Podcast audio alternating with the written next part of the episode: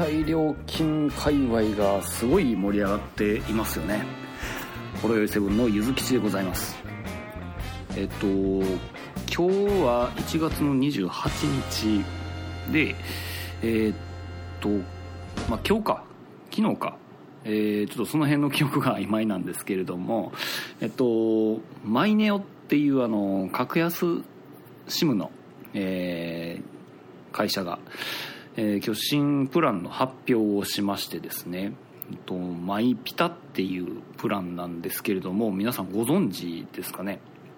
でまあ前からあの通常のキャリア3キャリアについてはあの政府からの、まあ、要請に応じて、まあ、いわゆるその20ギガバイトプランを、まあえー世界平均に近づけるぐらい安くせえよという要望があってその辺あのドコモソフトバンクは2980円の au やったら2480円の専用プランみたいなのを続々と出してきたっていうところが非常にあの記憶に新しいと思うんですけれども。でその時にあのやっぱ思ってたのがこれ格安 SIM やばないっていうところなんですけれども。で皆さんも、まあ、格安 SIM 使われてますでしょうかね。で私はあのだいぶ前から結構56年前ぐらいかな。56年前ぐらいから格安 SIM に全部乗り換えて運用してて。でその最初が要はこのマイネオやったんです。でで今回このマイネオの新料金プランっていうのが 20GB で1980円なんですよね。これもう数字だけで見たらすごいあのキャリアとも差を開けて激安になったというところなんですけれども皆さんどうお考えでしょうかね。でやっぱりあの格安 SIM っ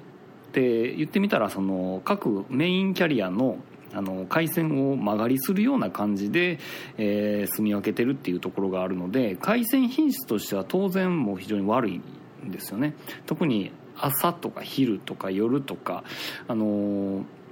もう混雑時間帯とかだったらもう YouTube の再生もままならんぐらいの遅さになりますのでちょっとその辺をあの取っ換えてのその安さっていうのを表現はするんですけれどもただそれでもかなり安いですよね。でこれね20ギガ1980円がどんだけ安くなったかっていうと、まあ、これマイネオのページを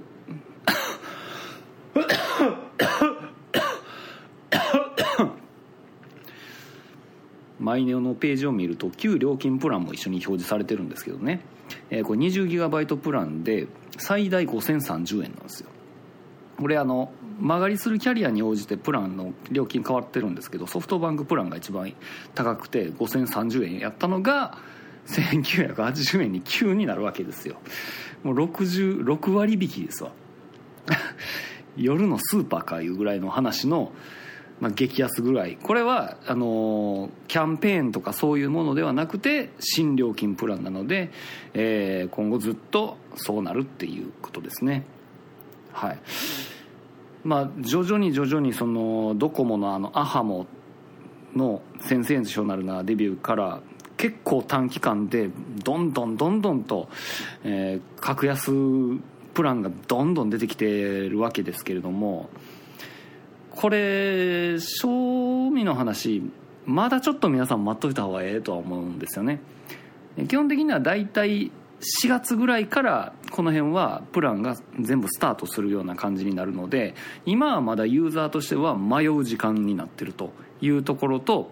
まだいろいろその辺の新料金プラン出してないキャリアがありますよね。で、えー、と一応楽天モバイル4つ目のそのキャリアと呼ばれ呼ばれている楽天モバイルは明日、え29日に新料金プランが何か発表があるという予告があります。っていうのとあとはそのマイネオは要は格安 SIM でございます。でその手前であの日本通信やったかな。っていうあの老舗の格安 SIM のあの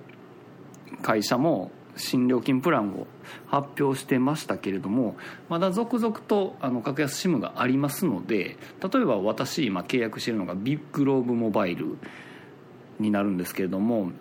まあ、こちらまだあのプラン発表とかあの音沙汰ないんですよ。ただねあのー結構あのもう差を分けられてるのでこれで追随しないともう完全に離れていっちゃうわけですよね。私も当然今のあの動きやったら今のところ考えてるのはポボの方に行こうかなとか考えてるわけですよ。au のね。この辺ねちょっと怖い部分ありますよねっていうところがいわゆるあのこの格安 SIM もそうなんですけど要は主要回線から回線を曲がりしてるっていうところがありますのでちょっとその辺をねあの懸念する部分はあります。多分あのマイネオのこのプランも安いってだけで感動してたらダメであの結局なんでこんな急に安くできたんやっつうところを考えなあかんと思うんですよ。やっぱりその回線事業者からそのプランを間借りするっていう部分ではいわゆる卸値っていうのがあってそれで利益を足して、えーまあ、ここのこの値段でやらせてくださいっていうのが前のプランにやったと思うんですよ。これで利益が得れたっていうところやと思うんでこれを20ギガ6割引きにしてしまったってこと。はこれ利益率なんていうんですか6割減らしてるわけですよね。そんだけの利益がボーンと減るわけですよ。多分ね今のところ利益出ないプランやと思うんですよ。会社的に言ったら。でこれはあの一応その格安 SIM のその協議会的なものが総務省かどっかにあの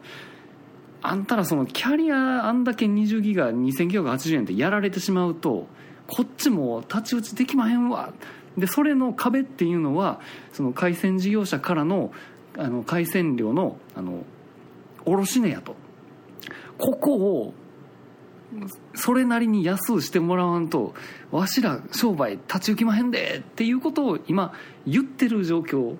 要請してる状況でそれに対する答えはまだ返ってきてない状況。でこの発表やからあの多分もう見越してるんですわきっと見越してるんですよ。もうきっとこれぐらいの値引きになるんだろうと総務省からのその卸値の値引きになるんだろうでそれに対して利益を若干積んだ上でのプランをこれでボンと決めたっていう思い切った話だと思います。でやっぱりここってやっぱあの早いもん勝ちというか要はいかにユーザーをそっちに持っていくかこっちに持ってこさせるかっていうのはやっぱり一番乗りで発表したところが一番でかいじゃないですか。格安 SIM 業界初でプラン変更。まあ1個前に日本通信でありましたけどただマイネオっていうのは結構でかいなっていう関西の人間にとっては特にでかい。これ関電グループなんで結構あのイオ光とかあの通信回線とかは固定回線はそういうところにやってるんで関西圏のスマホユーザーにとってはビビってきたようなニュースやと思うんですよね。でこっから追随していかんとあかんっていうところにその他の会社にその辺の度胸があるのかどうかっていうのは非常に興味深いところです。でこれで要は当てが外れたら結局このプランでやりますって言ったのに当て外れて思ったほどオルシネが下がらんくてそんだけ出すようなプランになってしまったら普通の会社だと潰れますよね。潰れるしかないと思います。なおかつその勇気が出なくてそのプランの変更に踏み切れなかったところも結局ユーザー取られて潰れます。だからちょっとこれすごい正念場やと思うんですよね。格安 SIM のところ。いやびっだから私としてはその今のところ気持ちはポポだけれどもビッグローブの新料金プランについても興味深い。っていうところがあります。あの正直ねもうエンタメフリーとかもうどうでもよくなってます。ほんまに。正直ほんまどうでもいい。なんでかっていうとあの速度制限になった後のポボとかその主要キャリアの3回線は速度制限でも1メガ出るんですよ。で主要回線の1メガっていうのは品質がいいのでおそらく YouTube も普通に見れちゃうんやと思うんですよ。だからそれに対するエンタメフリーの価値はないに等しい。別にそこで対あのカウントしないってなったとしても所詮格安 SIM なので回線品質がもともと悪いから昼間はその速度制限あった1メガよりも遅いですからね。だからちょっとその辺をしっかり考え直してほしいなっていうところです。もう全部刷新すべきやと思います。いや格安 SIM の他の会社さんもほんま大変やと思いますけれどもここちょっとあのユーザー視点としたら非常に楽しみに期待して見ておりますのでぜひとも期待しております。ということで、まあ、マイネオの新料金プランを軸とした、まあ、ちょっと携帯料金界隈のお話でした。ありがとうございました。